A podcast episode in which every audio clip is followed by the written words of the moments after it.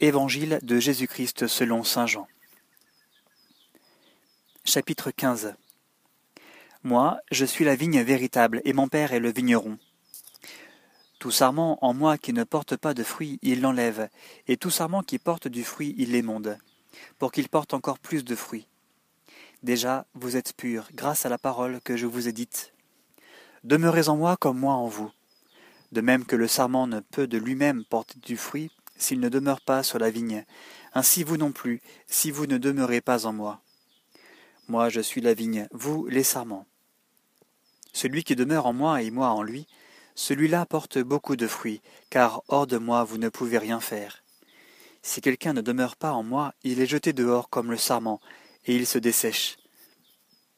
On les ramasse et on les jette au feu, et ils brûlent. Si vous demeurez en moi et que mes paroles demeurent en vous, demandez ce que vous voudrez et vous l'aurez. C'est la gloire de mon Père que vous portiez beaucoup de fruits et deveniez mes disciples, comme le Père m'a aimé, moi aussi je vous ai aimé. Demeurez en mon amour.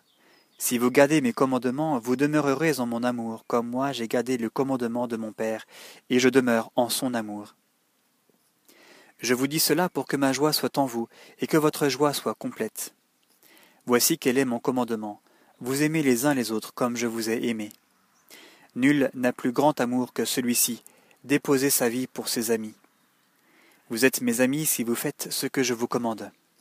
Je ne vous appelle plus serviteur, car le serviteur ne sait pas ce que fait son maître. Mais je vous appelle ami, parce que tout ce que j'ai entendu de mon Père, je vous l'ai fait connaître.